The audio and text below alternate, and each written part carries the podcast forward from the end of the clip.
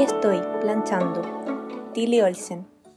Aquí estoy, planchando, y aquello que usted me preguntó oscila atormentado atrás y adelante al compás de la plancha.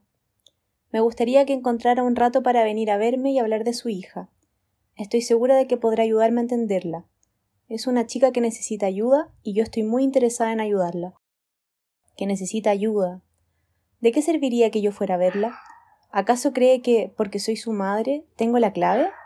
¿O que usted podría usarme como clave de algún modo? Mi hija ha vivido 19 años. Gran parte de esa vida ha transcurrido fuera de mí, por encima de mí. Además, ¿cuándo queda tiempo para recordar, cribar, sopesar, estimar o hacer balance? En cuanto empiece, alguien me interrumpirá, y tendré que volver a recogerlo todo una y otra vez. O si no, quedaré sepultada por todo lo que hice o no hice, lo que debería haber sido y lo que no pudo evitarse. De bebé era muy guapa, la primera y única de los cinco que salió guapa al nacer. No se imagina lo incómoda que se encontraba en esa belleza. Usted no la conoció durante todos esos años en que ella pensaba que era feucha, ni la vio escrutando las fotos de cuando era bebé, pidiéndome que le contara una y otra vez lo guapa que había sido y era, y que seguiría haciéndole, decía yo, saltaba a la vista. Pero pocos o nadie la miraban. Yo tampoco. Le di el pecho. Es algo que hoy en día parece importante. Di el pecho a todos mis hijos, pero a ella, con toda esa rigidez feroz de la primera maternidad. Se lo di tal y como decían los libros. Aunque sus gritos me golpearan hasta provocarme temblores y me dolieran los pechos desbordados, esperaba hasta que lo decretara el reloj. ¿Por qué lo cuento en primer lugar? Ni siquiera sé si importa o si explica algo. De bebé era muy guapa, Hacía pompas brillantes de sonido. Le encantaba moverse, le encantaba la luz, le encantaban los colores, la música y las texturas. Se tumbaba en el suelo con su pelele azul y, extasiada, daba palmadas y patadas contra las baldosas de manera compulsiva, hasta que los pies y las manos se le acababan desdibujando. Para mí era un milagro, pero no para la vecina de abajo, con quien tuve que dejarla a los ocho meses durante el día porque trabajaba o buscaba trabajo, y porque el padre de Emily ya no podía soportar tal y como escribió en su nota de despedida, la escasez de cosas que compartía con nosotras. Yo tenía 19 años. Era la época de la depresión, antes de los servicios de asistencia y los programas de empleo de gobierno. En cuanto bajaba del tranvía, echaba a correr escaleras arriba. La casa olía agrio, y ella, si dormía, se despertaba sobresaltada y al verme rompía en un llanto atorado de imposible consuelo, un llanto que aún soy capaz de oír. Poco después Encontré trabajo en una cocina por las noches, así que podía pasar el día con ella, y las cosas mejoraron. Pero entonces tuve que llevarla con la familia de su padre y dejarla allí. Tardé mucho tiempo en reunir el dinero para traerla de vuelta. Entonces enfermó de varicela y tuve que esperar aún más. Cuando finalmente volvió, casi ni la conocía. Caminaba rápida y nerviosa, como su padre, se parecía a él, delgada y vestida de un rojo vulgar que le amarillaba la piel y le resaltaba las marcas de la viruela. Toda su belleza de bebé se había esfumado. Tenía dos años. Me dijeron que ya era lo bastante mayor para ir a la guardería, y yo entonces no sabía lo que ahora sé. El cansancio de las largas jornadas, las heridas de la vida en grupo en esas guarderías que son simplemente un lugar para aparcar a los niños. No obstante, nada habría cambiado de haberlo sabido. Era el único lugar que había. Era la única forma de poder estar juntas, la única forma que tenía de conservar el trabajo pero incluso sin saberlo lo sabía. Sabía que la maestra era mala, porque todos estos años he tenido grabado en la memoria el recuerdo de ese niño encorvado en un rincón, y la voz áspera de ella diciéndole ¿Por qué no sales? ¿Porque alguien te pegó? Eso no es ningún motivo. Sal de ahí, médica. Sabía que Emily odiaba ese sitio, aunque no se me agarrara cada mañana suplicándome Mamá no te vayas, como hacían otros niños. Siempre se le ocurría una razón para quedarnos en casa. Mami, pareces enferma. Mami, estoy enferma. Mami, hoy no van las maestras, están enfermas. Mami, no podemos ir. Anoche hubo un incendio. Mami, hoy es fiesta. Me dijeron que no hay escuela. Pero nunca una queja directa, nunca la rebelión. Cuando pienso en mis otros hijos a los tres o cuatro años, las rabietas, el mal genio, las acusaciones, las exigencias, de repente me pongo mala. Dejo la plancha. ¿Qué parte de mí le exigió esa bondad? ¿Y a costa de qué? Toda esa bondad, ¿A costa de qué? El anciano que vivía en la casa de atrás me lo dijo una vez, con aquella amabilidad tan suya. Debería sonreír más a Emily cuando la mira. ¿Qué tenía en la cara cuando la miraba? La amaba. Fueron todos actos de amor. Solo con los otros hijos recordé lo que me había dicho ese hombre, y a ellos les ofrecí un rostro lleno de alegría, no de preocupación, tensión o inquietud, demasiado tarde para Emily. Ella no sonríe fácilmente, y desde luego no tiene la sonrisa siempre a punto como sus hermanos. Su rostro es sombrío y cerrado, pero qué expresivo cuando quiere.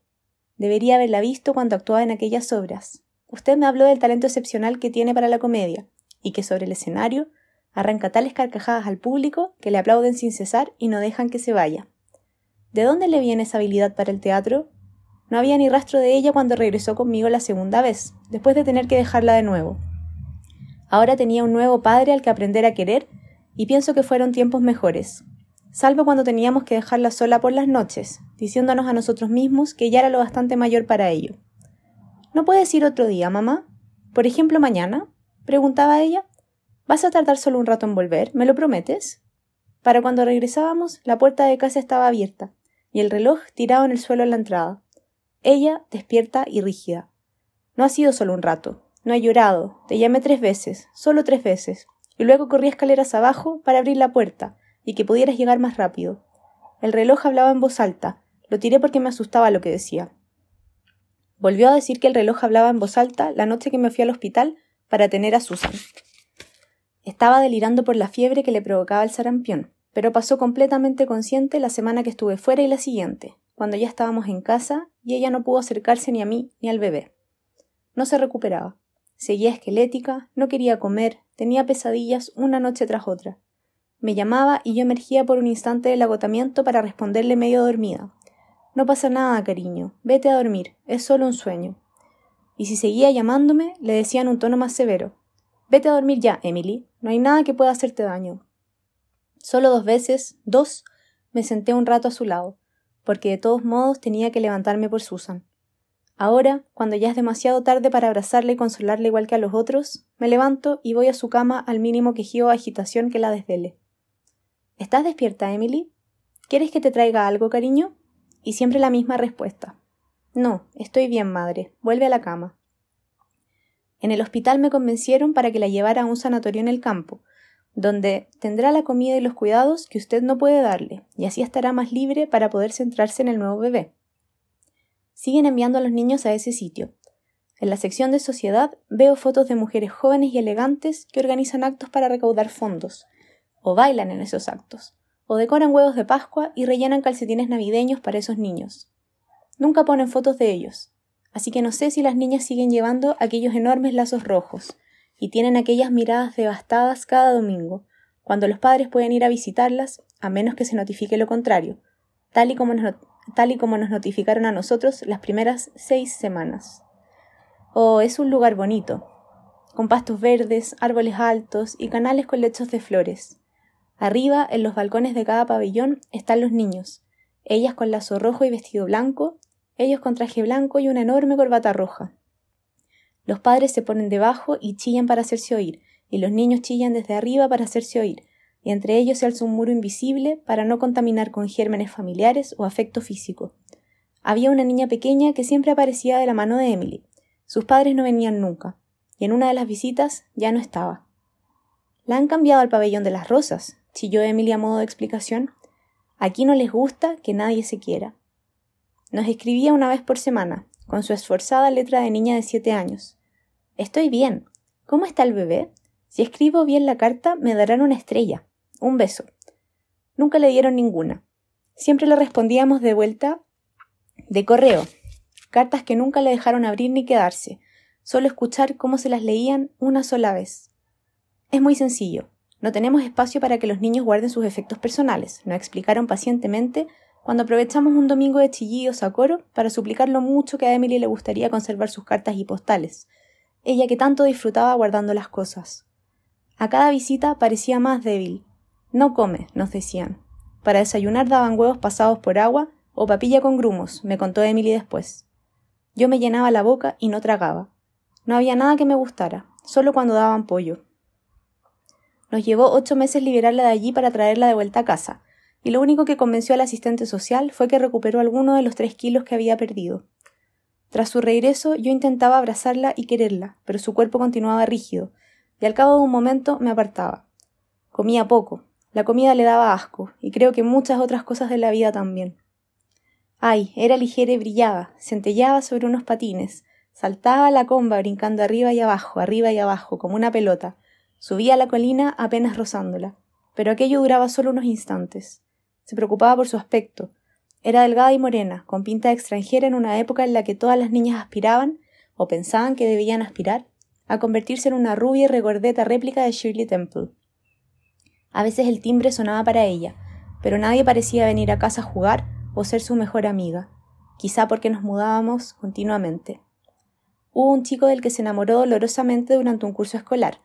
Meses después me dijo que me había cisado unas monedas de la cartera para comprarle caramelos. Los de regaliz eran sus preferidos, y todos los días le llevaba unos pocos, pero aún así Jennifer le gustaba más que yo. ¿Por qué, mamá? La clase de pregunta para la que no existe respuesta. La escuela era un problema para ella. No era rápida ni elocuente en un mundo en que la rapidez y la elocuencia se confundían fácilmente con la capacidad de aprendizaje. Para sus profesores, estresados y frustrados, era una niña lenta y quisquillosa que se esforzaba por seguir las clases pero se ausentaba demasiado a menudo. Yo le permitía esas ausencias aunque a veces la enfermedad era imaginaria. Con las faltas de asistencia de los otros, en cambio, fui muy estricta, pero entonces no trabajaba. Teníamos otro bebé y de todos modos yo estaba en casa. Cuando Susan se hizo mayor, a veces me quedaba con las dos, para que estuviéramos juntas. Emily tenía frecuentes ataques de asma, y su respiración, áspera y dificultosa, llenaba la casa de un murmullo curiosamente apacible. Yo le llevaba a la cama los antiguos espejos del tocador y las cajas donde guardaba sus colecciones. Ella escogía valorios y pendientes sueltos, tapones de botella y conchas, flores secas y guijarros, retales y postales viejas, toda clase de retazos. Entonces Susan y ella jugaban a reyes y reinas, armaban paisajes y decorados y los llenaban de historias. Esos fueron los únicos momentos de plácida compañía entre las dos. Con el tiempo he ido olvidando aquel sentimiento venenoso que había entre ellas, ese terrible equilibrio de sufrimientos y necesidades con el que tuve que lidiar. ¿Qué mal lo hice esos primeros años? Oh, claro que también hay conflictos entre los otros. Todos son humanos y necesitan, exigen, hieren y toman. Pero solo entre Emily y Susan, no. Solo de Emily hacia Susan hubo un resentimiento tan corrosivo. A primera vista parece evidente, y sin embargo, no lo es. Susan, la segunda. Susan, regordeta y rubia, con el pelo rizado. Rápida, elocuente y segura.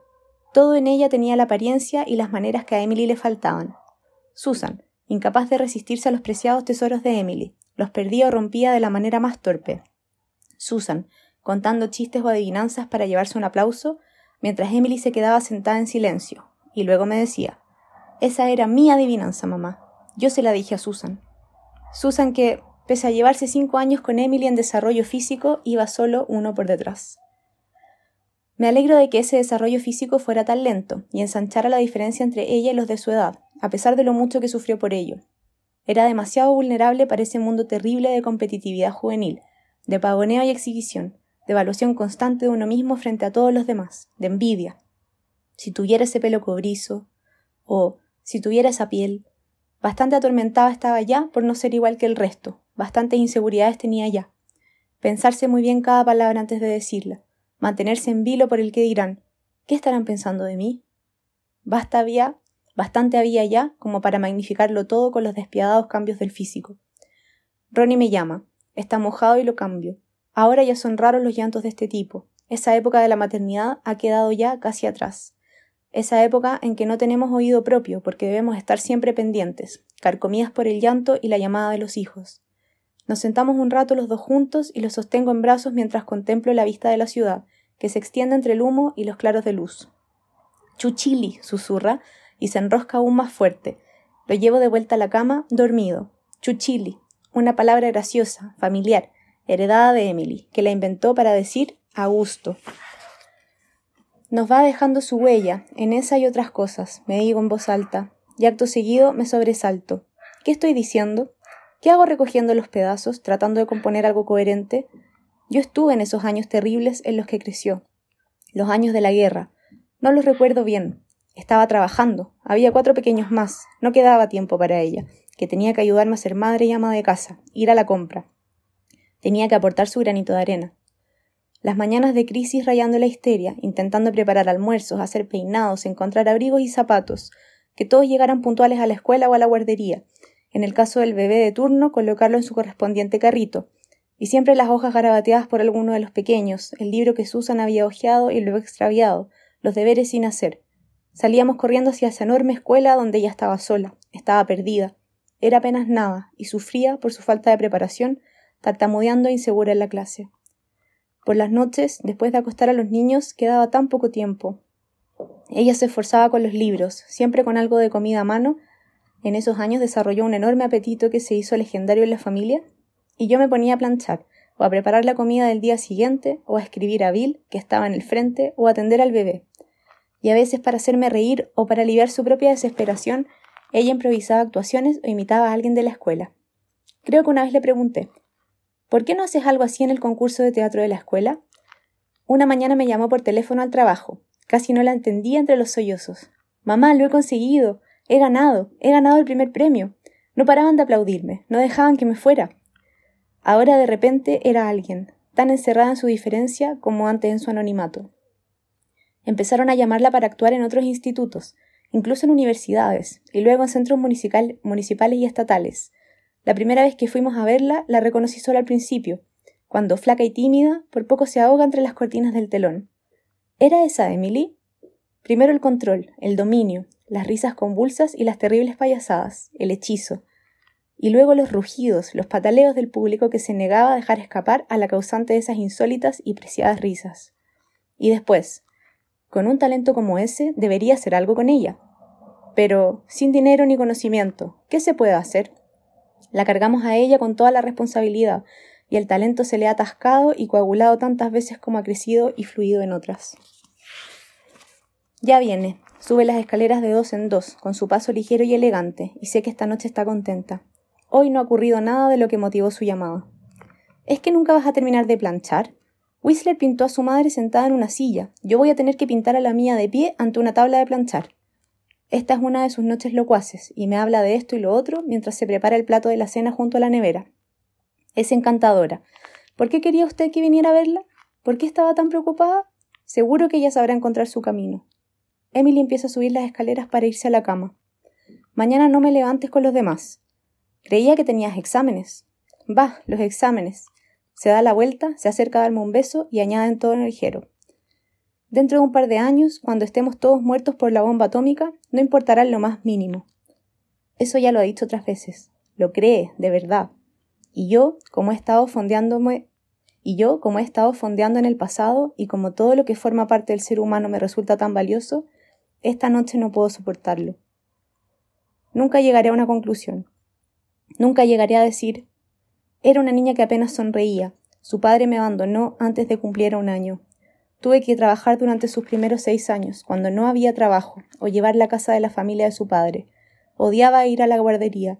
Era morena y flaca y con pinta de extranjera en un mundo en que toda la admiración era para las niñas rubias con rizos y hoyuelos.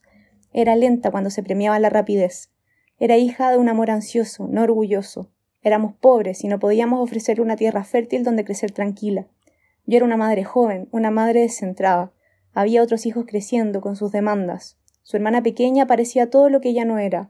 Hubo un tiempo en que no me dejó tocarla. Se guardaba demasiadas cosas. La vida que llevaba le hacía guardarse demasiadas cosas. La sabiduría me llegó demasiado tarde. Peso a lo mucho que tiene dentro, no conseguirá sacar más que una pequeña parte.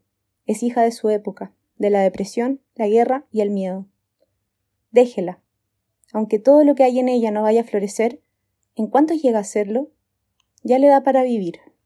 Solo queda ayudarla a comprender, darle una razón por la que entienda que es algo más que un vestido sobre una tabla desamparado antes de que lo planchen.